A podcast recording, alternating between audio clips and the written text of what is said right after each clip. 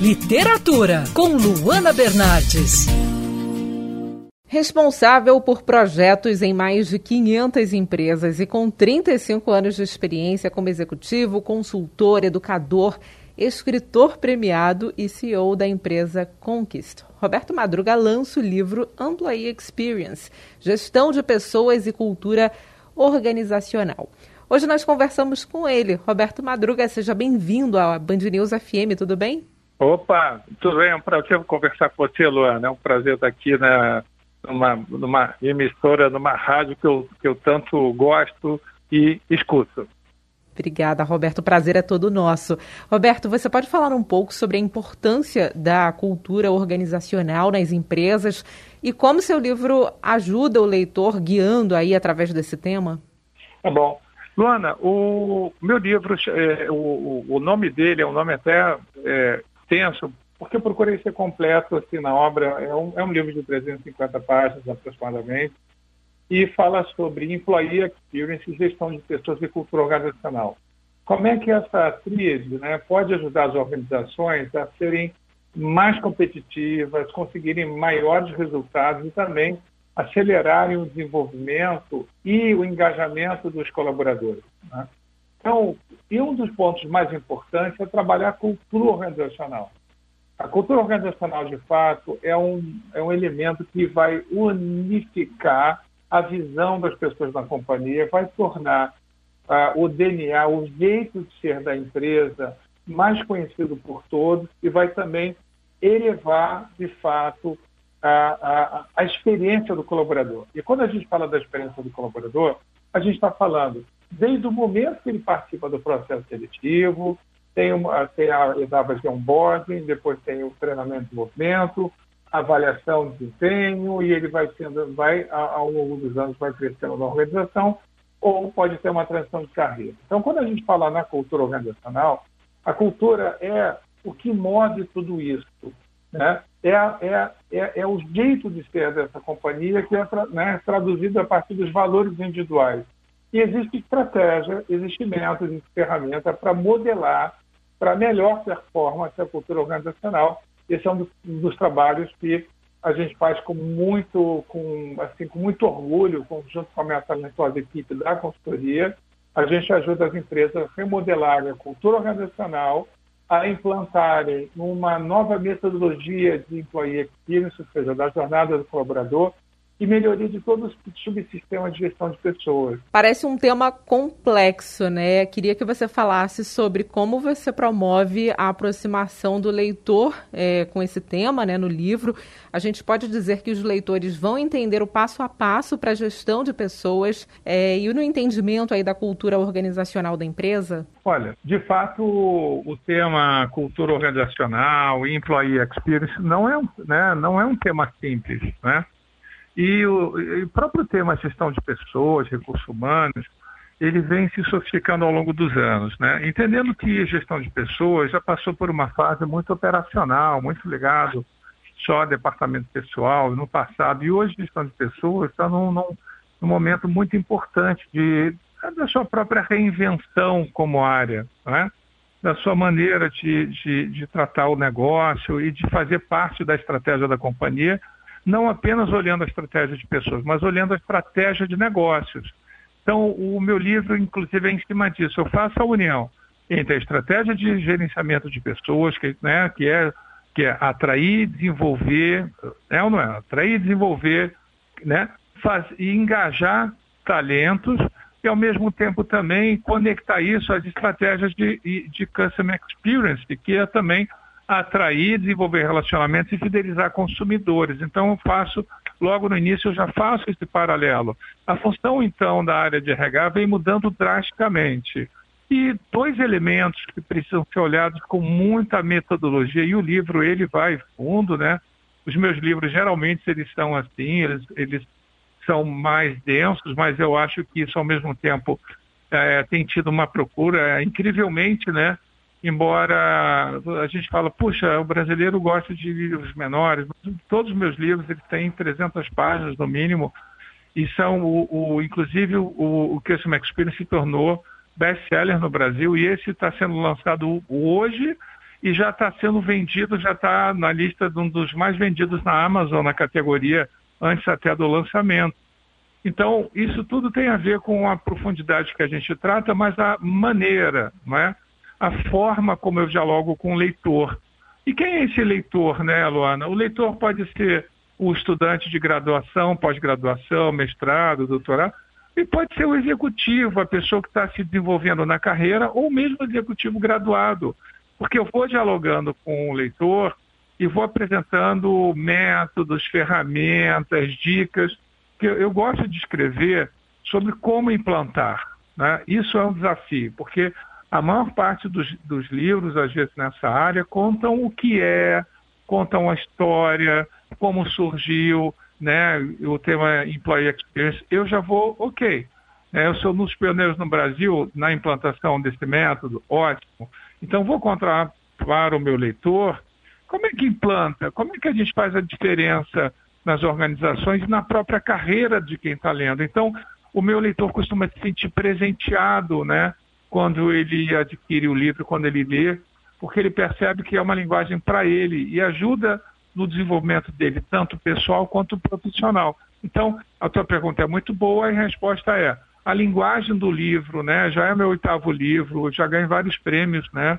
Por isso, e a linguagem é sempre uma linguagem de um, eu dialogo com o leitor, sabe? Com essa persona chamada leitor eu vou conversando com ele ao longo do livro. E falando da abrangência aí do seu público-alvo, a gente pode dizer então que o seu livro vale para empresas aí de todos os segmentos e tamanhos, né? Desde a pessoa que está começando agora até uma pessoa que já está aí consolidada no mercado. Perfeito, Luana.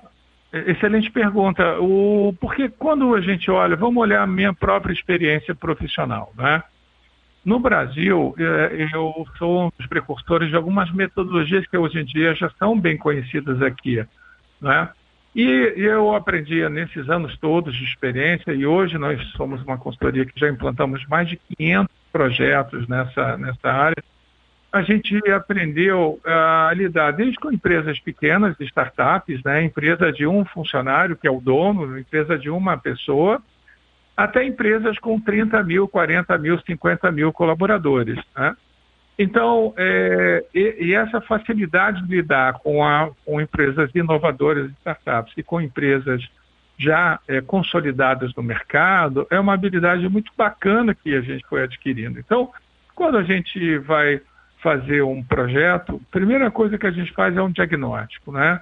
Como é que estão hoje as relações? Como é que estão hoje a, as conversas, a comunicação interna, a cultura organizacional.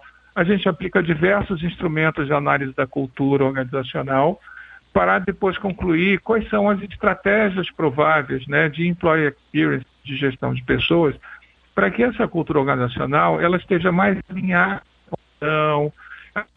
com trazer para o colaborador o sentimento de pertencimento, né, de time, engajamento e também, né, pessoal, acima de tudo, também produtividade, fazer com que os negócios prosperem. Porque não adianta só você melhorar o clima organizacional se o negócio não prospera. Então, uh, todas as minhas consultorias, palestras e treinamentos, e são, né, e toda semana nós temos diversas palestras, né, no Brasil afora, elas são voltadas para gerar né, dois tipos de resultados. Né? Resultados para a empresa, que é fazer com que a empresa prospere, cresça, tenha maior rentabilidade ou tenha é, melhor produção. Pode ser uma empresa sem fins lucrativos também, uma organização, eu faço muito trabalho para elas também, e, mas elas podem aferir ao invés de aferir lucro, elas podem aferir maior produção, produtividade. Então, o resultado da organização da empresa é muito importante. E o segundo tipo de resultado é para a equipe, né, para o colaborador, que é o sentimento de engajamento, de pertencimento, de ser capacitado, de estar preparado para mudanças. Né? Então, essa, né, a minha carreira como consultor, professor, né, que eu tenho orgulho também de ser professor, né, e como executivo, né, levou a gente a transformar já centenas e centenas de empresas em milhares de projetos. Então, a gente coloca no livro né, muito dessa experiência prática e ao mesmo tempo metodológica, porque não adianta ser só prática. Eu acho que você pode ter que ser prático, simples, mas ao mesmo tempo você tem que ter uma metodologia garantindo que vai funcionar. Isso a gente tem, né, para dar e vender. E Roberto, quais são as maiores dificuldades que as empresas, pelo menos aqui no Brasil, encontram aí para entender de forma clara a própria cultura organizacional, né, e qual a importância disso para o crescimento da companhia? Olha, são algumas, é, não são tantas dificuldades, são algumas dificuldades, porém elas são gigantescas, sabe? Porque se você for juntar né, no diagnóstico que a gente encontra, são alguns grupos de problemas. O primeiro grupo de problema é quando você tem um problema de governança, onde cada diretor, por exemplo, cada executivo da empresa deseja uma coisa para sua cultura organizacional. Muito interessante. E eu estou falando isso de projetos assim, de médios, grandes, é, enormes, assim, e, né, de, tá, de a gente estar tá numa reunião com uma diretoria, com, sei lá, 5, 10 diretores, até mais, e cada diretor desejando ter uma empresa de um jeito, um DNA diferente. Então, essa é uma dificuldade importante que a gente encontra nas empresas brasileiras. Essa dificuldade de alinhamento entre a alta cúpula da organização sobre que cultura eles querem chegar, né? As empresas americanas, nesse sentido, elas são mais evoluídas em relação ao cuidado com a cultura, porque as empresas brasileiras elas estão numa, numa e isso e a pandemia só acelerou, né? É, o, o nome é só resultado, resultado, resultado e a cultura acaba ficando em segundo plano. Mas vamos lembrar que a cultura organizacional consolidada, bem modelada, né, como se fosse uma escultura e modelada da maneira que os dirigentes pretendem, ela acaba sendo mais lucrativa, mais duradoura e fazendo bem aos colaboradores também. Então a cultura organizacional se transformou num desafio. Então um dos problemas é esse, a, a falta de alinhamento na alta cúpula da organização sobre que tipo de empresa eles querem ser. Um segundo problema recorrente é que muitas empresas ainda capacitam seus colaboradores com programas de treinamento caicos, né, treinando basicamente sobre produtos, sistemas e serviços né, e o processo da empresa, e não desenvolvem os colaboradores com metodologia de ponta, né, com, treinando, capacitando soft skills, então isso dificulta muito a guinada cultural. E o terceiro grupo de problemas que a gente encontra são os processos, procedimentos, tecnologias e regras de negócios muito desalinhados com uma cultura mais é, próspera, né? Então, muitas vezes, é o desejo aí a gente até consegue unificar a visão da diretoria, né, a visão dos colaboradores, todo mundo, todos querem mudar, escolher, né, escolher um caminho da mudança, mas aí você esbarra nos processos, na tecnologia que não está preparada para colaborar com essa mudança de mindset, essa mudança de funcionamento. Então, esses são três grandes blocos né, de, de situações que eu encontro com frequência e que, né, junto com o meu glorioso time, né, eu sempre faço questão de citar o time, a gente desenvolve maneiras de conseguir contornar os problemas e, ao contrário, de apoiar a empresa nessas transformações. Legal, bacana. Roberto Madruga, autor do livro recém-lançado, Employee Experience, Gestão de Pessoas e Cultura Organizacional. Obrigada pela participação aqui na Band News FM. Eu te agradeço, foi ótima entrevista. Quer ouvir essa coluna novamente? É só procurar nas plataformas de streaming de áudio. Conheça mais dos podcasts da Band News FM Rio.